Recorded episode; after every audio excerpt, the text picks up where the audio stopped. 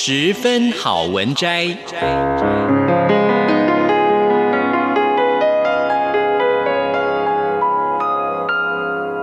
十分钟的心灵补给站。无论是快乐还是悲伤，不管是白天或是黑夜，阅读一篇好文章，也许只要短短十分钟，却能在你的心头低回，往复不已。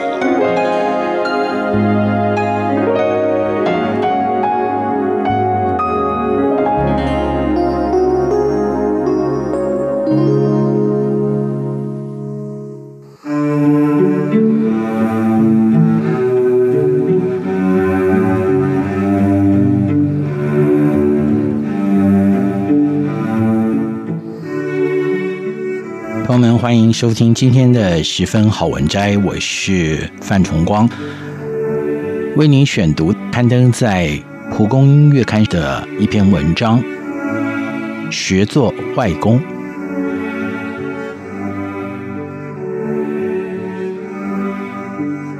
小伟从小在国外长大，小的时候曾经有一次到过妈妈的故乡，但是印象并不深刻。今年的连续假期，妈妈让小伟去投靠他已经不太记得的外公。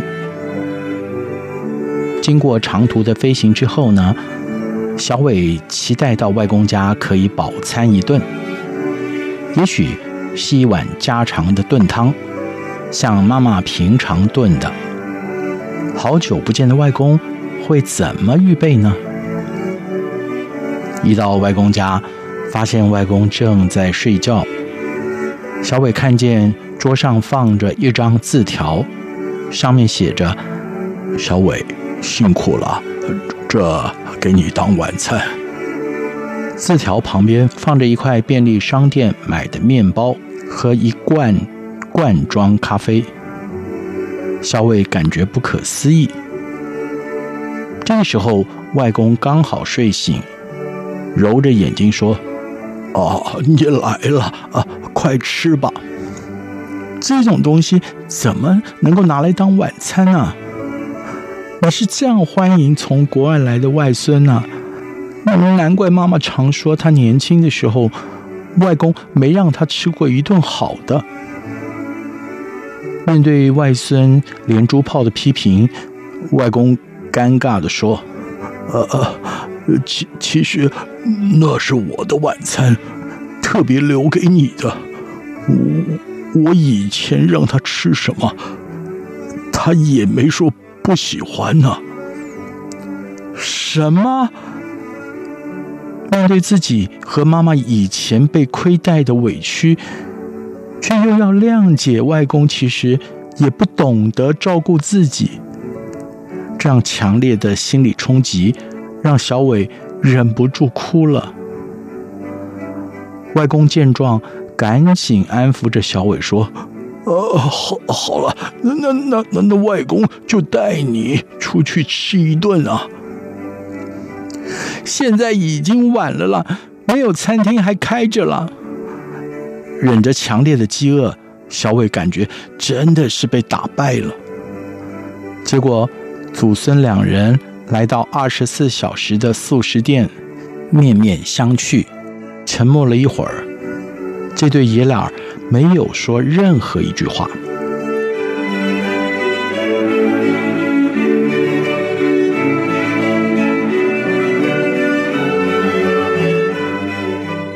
后来的几天，小伟总是早出晚归，不然就是见到面不说话。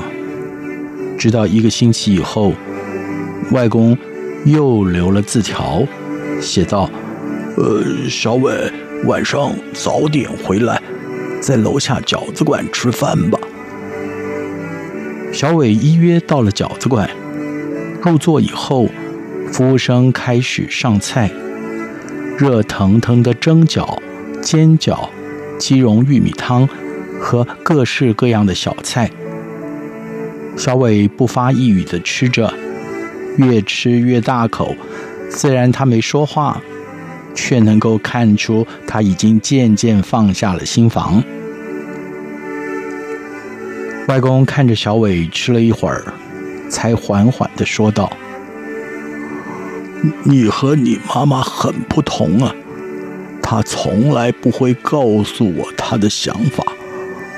我这几天想着你，你妈妈和过去很多事情，我感觉很愧疚啊。”小伟还是有点赌气的说道。哦，你已经老到开始说好话了吗？没有，我只是真心对过往感到难过而已。而且你想说的应该是“人之将亡，其言也善”吧？应该让你多学一点中文呢。外公虽然嘴上反击，但是心里觉得小伟可爱。不要吧，这不是我真正的愿望。小伟理直气壮的说着。外公怔了怔，更加强了反思。外公说：“你妈妈未曾说过我的不是啊，或许是她过度忍耐，完全不表达心里真正的想法。我不禁想，真的了解过女儿吗？”我究竟是个怎样的父亲和外公呢？面对外孙的冲撞，像是一个借镜，重新检视自己的亲职角色。小伟这时候低下声音说：“呃，外公，对不起了，再生气都不该和你冷战，是我不好。”呃，你会道歉？表示，你妈把你教的很好，这让我减少一点愧疚。小伟听着外公的表白，心想：一代影响一代，累积的问题真的很难。但是学习把话说开，愿意彼此善待，持续包容，处理关系似乎也没有那么难。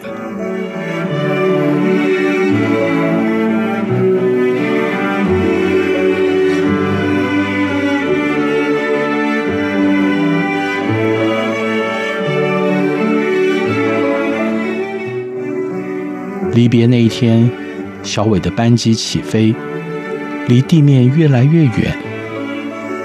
看着窗外，地形的轮廓越来越清楚。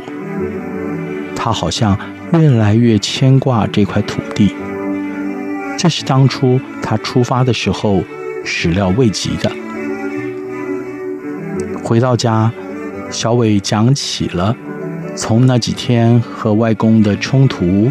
以及和解，妈妈变得有点不太一样，好像比较温柔了。后来妈妈开始经常打电话给外公，于是外公不再是一个陌生的词汇，而是一个他们会挂记的家人。圣经里有这么一句话。他必使父亲的心转向儿女，儿女的心转向父亲。